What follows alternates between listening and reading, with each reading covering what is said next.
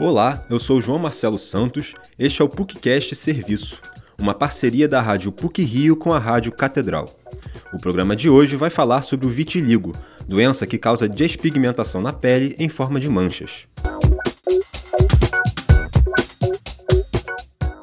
O vitiligo é caracterizado pela perda da coloração da pele com o consequente aparecimento de manchas brancas. A doença, que ganhou notoriedade em figuras como Michael Jackson, pode ser diagnosticada facilmente. Segundo dados da Sociedade Brasileira de Dermatologia, a SBD, o vitiligo atinge cerca de 1% da população mundial. Segundo o médico e coordenador do curso de pós-graduação em dermatologia da PUC-Rio, Davi Azulay, existem diferentes teorias que buscam explicar as causas do vitiligo. Bom, o vitiligo é uma doença relativamente frequente, né? E há várias teorias que tentam justificar o seu aparecimento. O fato é que, dentre as teorias, a que eu gosto mais é aquela que a pessoa produz autoanticorpos contra as células produtoras de melanina, os melanócitos. E aí começam a surgir as manchas brancas. Não existe prevenção para a doença, mas sim modos de tratamento adequados.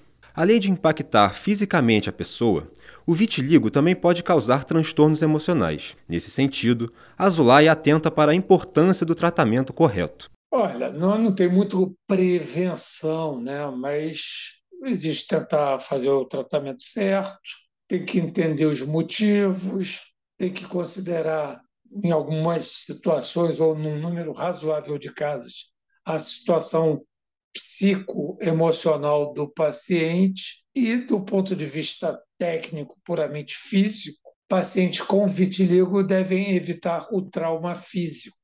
Não são raras pessoas com vitiligo apresentarem baixa autoestima, ou, em situações mais extremas, sintomas de depressão. Nesses casos, é importante recorrer a um apoio psicoterápico, que pode ajudar o indivíduo a aceitar ou lidar melhor com a doença. É importante reforçar que o vitiligo não é contagioso e também não oferece riscos severos à saúde física da pessoa. Além disso, não existem sintomas associados diretamente às manchas claras espalhadas pelo corpo. Apesar de não ser uma doença agressiva, é necessário observá-la e adquirir certos cuidados. O vitiligo pode ser curado em determinados casos. O tamanho das lesões é um fator que pode impactar nesse aspecto. As de tamanhos menores podem desaparecer com mais facilidade que outras maiores. No entanto, a ideia principal do tratamento é controlar e diminuir o vitiligo, conforme enfatiza o doutor Davi Azulay. A medicina não é uma ciência matemática, não é uma ciência exata. Há várias formas de abordar a terapia, né? Por exemplo, lesões localizadas, vamos buscar terapias tópicas. A luz solar é um estímulo importante na terapia. Então, a gente recomenda a exposição solar, preferentemente diária.